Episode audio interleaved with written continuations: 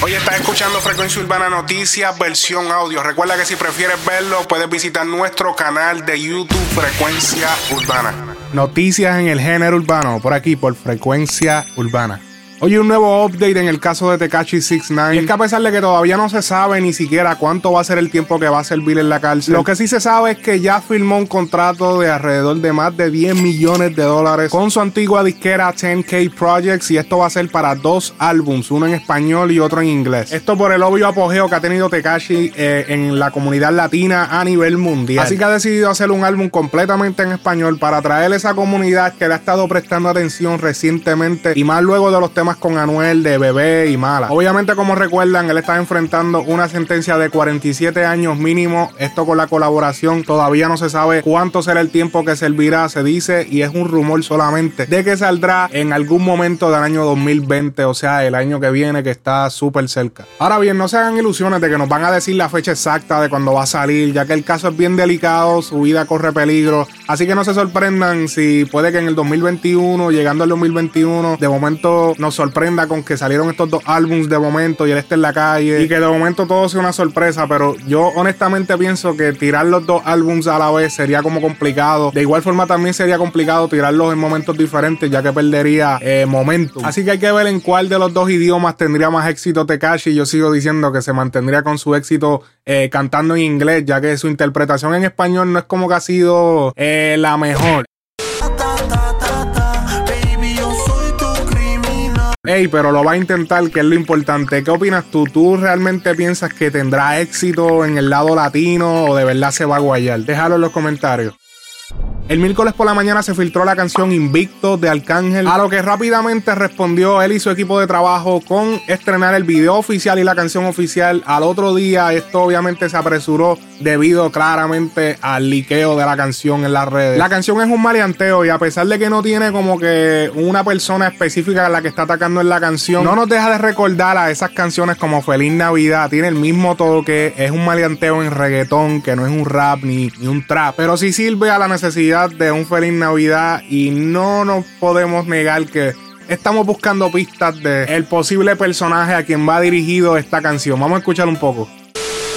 Yo para nada me siento preocupado. No hablen conmigo, comuníquense con mi abogado. Les dije opina que no quiero llamadas, que no cuenten conmigo para nada. Soy un diamante, tú me quedas chiquito, Zafira. Los y terminan choteando como. Oye, Bad Bunny sorprende a un grupo de estudiantes en una escuela de Hialeah, Miami. Y esto para darles un discurso de la importancia de mantenerse estudiando y seguir aprendiendo en la vida. Esto vino también acompañado de que el artista está eh, uniéndose con McDonald's para ofrecer unas becas a estudiantes latinos.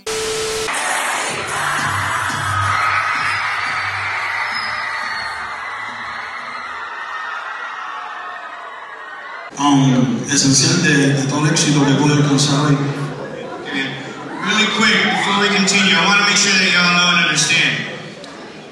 This man believes in education. He's promoting education and he's partnering with ASEN, McDonald's to ensure that we understand the importance of education. ¿Alguien a ti te inspiró, te motivó o te inculcó la importancia de la educación? Tal vez hay una maestra, una consejera, un pariente, qué sé yo. ¿Quién sería? ¿Qué pasó? No, de verdad que siempre le doy gracias a Dios porque estuve rodeado de buenas personas y durante um, el equipo. estoy contento con, poder ser parte no, de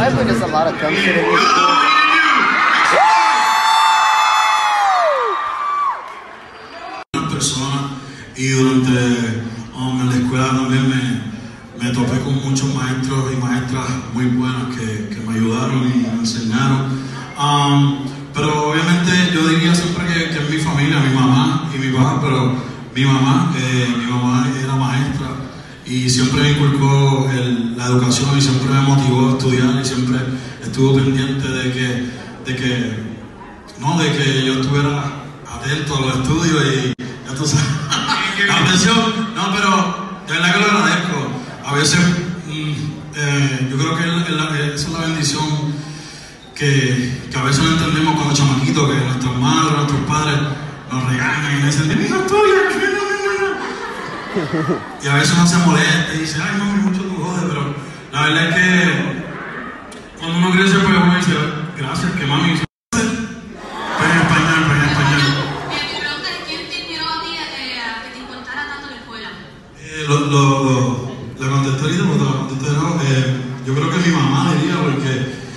um, fue la persona que siempre estaba pendiente a. Obviamente mi papá también, no, no se va a chismar papi conmigo. pero ma, mami era maestra, entonces pues quizás se sentía más familiarizada con esa área y era la que siempre estaba pendiente y, y poniéndonos la presencia para, estudiar y, y, y se lo agradezco mucho porque me sirvió de mucho, me sirve de mucho y, y, y, y es algo que, que, que atesoro. Espero que, que, que, hayan salido eh, este, este día de hoy um, contentos, inspirados, con ganas de, de trabajar, con ganas de luchar por lo suyo y de, y de, um, y de, que, de querer um, educarse y mejorar cada día como ser